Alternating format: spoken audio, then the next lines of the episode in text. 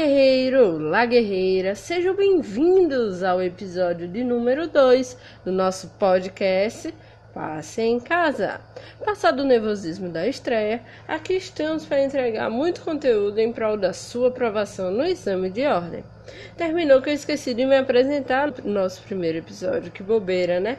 Eu sou Vanessa Brandão, advogada, especialista em direito civil e direito processual civil apaixonada por produtividade, estratégias e técnicas motivacionais. Durante os últimos anos, principalmente os meus estagiários sempre me perguntavam o que eu tinha feito para conciliar os meus estudos durante a preparação para o exame de ordem. Naquela época, eu apliquei alguns métodos que inclusive eu vou ensinar para vocês. E assim eu consegui conciliar uma faculdade com notas 9 a 10 um TCC com 90% de aproveitamento, um estágio com avaliação máxima e algumas portas abertas para o mercado de trabalho. Aprovação no exame de ordem eu consegui com quase 70% de aprovação na primeira fase. Isso eu ainda estava no nono e no décimo período. Não, eu não sou superdotada e nem estudava na melhor faculdade da cidade. Eu simplesmente utilizei estratégias. Isso. Eu não tinha tudo de mão beijada. Peguei ônibus lotado para ir para o estágio, enfrentei obstáculos e dificuldades, assim como você, ó Beiro. Não foi fácil para mim, mas te digo, valeu a pena. E se eu conseguir, você também vai conseguir. Ó, Abeiro, uma das conclusões que eu logo tirei, assim que eu me vi pronta para fazer o exame de ordem, foi a de que eu não tinha tempo a perder. Eu precisava entrar logo no mercado de trabalho. Eu não podia me dar o luxo de adiar o meu juramento. Eu simplesmente precisava passar.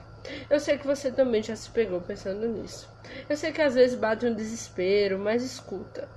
Escuta só. Primeira boa notícia que eu tenho para te dar. Só depende de você. Só depende de você, Obeiro. Não se trata de uma competição que apenas alguns vão vencer ou de uma seleção que seu futuro está na mão de outra pessoa. Se existe uma coisa sobre o exame de ordem, é que ele é honesto.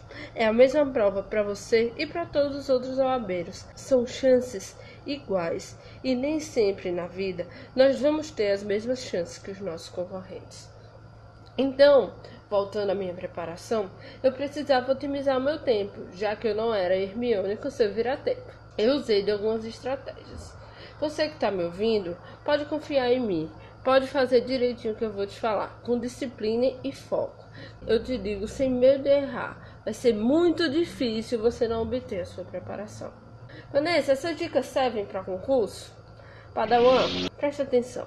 O estudo para o AB é o mesmo estudo para um concurso público que é o mesmo estudo para você entrar na faculdade de medicina, que é o mesmo estudo para a prática da advocacia. Você pode adaptar tranquilamente as técnicas que eu vou ensinar aqui para sua preparação, para o cargo que você tanto sonha. Mas entendam, esse podcast ele é feito diretamente para quem deseja entrar na advocacia. As dicas são para quem está entrando na faculdade e tanto para quem já está com a vermelhinha na mão. Bom, galera, como a minha praia não é o concurso público, porque eu decidi dedicar a minha vida à advocacia, eu não vou me aos detalhes quanto ao concurso público. Aqui a gente vai falar não só do exame da OAB, mas como eu vou falar de TCC, estágio, escolha de carreira, ainda vou, ainda vou dar algumas dicas espertas para a garotada. Ficou curioso? Assine o nosso feed e receba os episódios no seu smartphone assim que eles forem lançados. Lembrando, toda sexta episódio novinho para você. Fique de olho. Já posso fazer exame de ordem. E agora? Padawan, se eu só pudesse te dar uma única dica e desaparecer no tempo como o Obi-Wan Kenobi, essa dica seria: preste atenção. Não transforme a sua preparação numa coisa ruim. Sabe o que é? É que quando a gente tá lá de boas, no estágio legal, surgindo algumas propostas legais você se sente parte do local em que você está trabalhando, meio que gera uma sensação de estabilidade. Você meio que se acha que você já está no final do curso, aí nono, décimo período, não tem quase nenhuma turma na tua frente. Bem, até que surge ele. Ele que você achava que ainda vai demorar colocando data e hora para o acontecimento que você tem esperado nos últimos cinco anos. O edital. Não importa o quanto você está preparado. Quando ele sai, vem uma nuvem de incertezas pairando na sua cabeça e aquela vozinha maligna diz: E se eu não passar? Quando a vozinha falar na tua mente, você grava bem esses passos que eu vou te passar. São os primeiros passos que vão te levar à aprovação. E como todo primeiro passo, eles são os mais difíceis. Gravou? Preste atenção. Primeiro passo: tranquilidade. O exame da ordem é feito para pessoas na sua condição. Pessoas que cursaram direito e a ordem precisa de um meio para medir o conhecimento de quem está ingressando na carreira da advocacia. A advocacia não é brincadeira, obreiros. Nós temos o poder de salvar vidas. Mas se nós usarmos de maneira errada da nossa faculdade, nós poderemos arruinar a vida de muita gente. Essa não é a primeira vez que medem seu conhecimento, obreiro. Você já foi testado no vestibular, na prova de estágio, e será testado caso você queira, um concurso público para chegar à carreira que você quer. Se você sobreviveu a isso tudo, imagina uma prova que você vem estudando nos últimos cinco anos. Ela não vai te causar estragos. O quanto antes você se acostumar com esse desafio, você vai superá-lo mais rápido. Albeiro, palavra de ordem é tranquilidade. Segundo passo: não adie. Os motivos são vários. Você vai achar que não está pronto, você vai achar que na próxima prova você vai estar tá mais preparado. A verdade é que todo ser humano tende a adiar situações difíceis. Nós somos ótimos em auto nos convencermos. O fato de você ainda estar durante a graduação vai te permitir uma prova sem pressão de quem já está formado e precisa produzir. Caso você não passe, a prova terá sido só um teste. Portanto, a pior coisa que você pode fazer é procrastinar a sua inscrição. A prova não vai ficar mais fácil com o tempo. O mito da inconstitucionalidade já caiu há muito tempo. E você vai esperar o quê? Terceiro passo: mindset. Provavelmente você nunca ouviu falar nisso, né, Obeiro? Pois se prepare, eu vou falar muito sobre mindset. Mindset quer dizer mentalidade. O que diferencia um vencedor de um perdedor? Você já parou para pensar? O que diferencia um aprovado de um reprovado? Determinação. É isso, Abeiro. Você tem que colocar na sua cabeça que você é um advogado em construção. A partir do momento que você admite que esse é um desafio que você precisa vencê-lo, tudo muda. Deixa eu te dar um exemplo, um exemplo bem fraquinho para que você possa entender. O que diferenciava Ayrton Senna dos outros pilotos. Ele tinha um mindset campeão. Bom, eu não vou me estender muito sobre mindset, porque eu vou fazer um episódio exclusivo sobre isso. Mindset do OAB. Você vai ver. Outra coisa que eu quero falar sobre mindset é te fazer uma pergunta. Você quer ser advogado ou você deseja ser advogado? Querer e desejar são duas coisas totalmente diferentes. Quem quer simplesmente quer, não vai atrás. Quem deseja sonha com aquilo. Quem deseja está disposto a fazer sacrifícios para alcançar a sua meta. Existem pessoas que querem ser advogados, mas sequer começaram um curso de direito. O desejo predispõe uma meta. Então, se você deseja ser advogado, se você deseja a sua carreira, se você deseja ingressar nos quadros da OAB, você precisa de mindset. Quarto passo: tenha um plano. Já ouviu aquela frase? Para quem não sabe para onde vai, qualquer direção tá bom? Pois é, seu prazo será curto. Você deve ter um plano traçado, específico e detalhado de todas as suas ações do primeiro dia da sua preparação até o dia da prova. Se você deixa para escolher a matéria na hora que você senta para estudar, além de desorganizado ou abeiro, você está sem metas, sem estratégia, está perdendo tempo que poderia ter um estudo mais eficiente.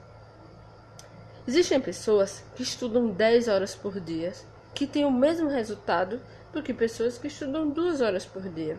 Mas afinal, o que diferencia elas? O abelha existe uma coisa que se chama eficiência. Eficiência é você fazer menos esforço e produzir mais energia.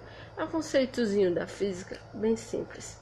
Então, estratégia é você focar em determinado método que vai te trazer um resultado muito maior com um esforço bem menor. É ser cirúrgico. O rabeiro, deixa eu te dar outro spoiler. Preste atenção.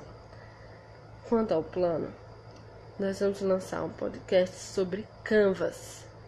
Eu sei, você nunca ouviu falar nisso. Canvas para OAB vai revolucionar a sua preparação. Fique de olho. OABeiro, o último passo é execute esse plano. É melhor um plano imperfeito executado violentamente hoje do que um plano perfeito a ser executado na semana que vem. Não adianta você preparar uma super preparação, um super cronograma, se você sempre ficar adiando a preparação. Eu sei, essa dica tem super a ver com a nossa primeira dica, né? Não adiar. Na verdade, tudo isso é um ciclo. Você precisa ter tranquilidade, não adiar, ter mindset, ter um plano e executar esse plano. Se você consegue dar esses cinco passos, você vai conseguir a sua aprovação tranquilamente. Não se desespera, porque nos nossos próximos episódios nós vamos trazer detalhes sobre essa preparação.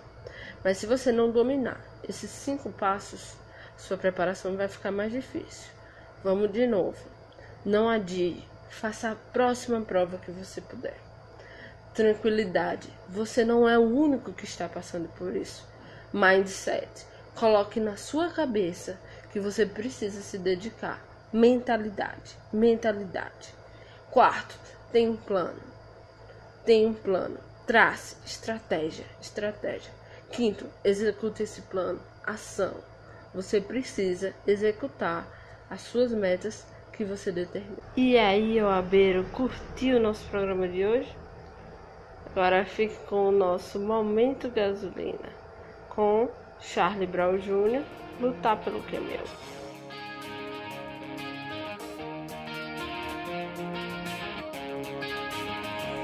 A gente passa a entender melhor a vida quando encontro o verdadeiro amor, cada escolha uma renúncia, isso é a vida. Estou lutando pra me recompor. De qualquer jeito, seu sorriso vai ser meu raio de sol. De qualquer jeito, seu sorriso vai ser meu raio de sol. O melhor presente Deus me deu. A vida me ensinou a lutar pelo que é meu. O melhor presente Deus me deu. A vida me ensinou a lutar pelo que é meu. Então deixa eu te beijar até você sentir vontade de tirar a roupa.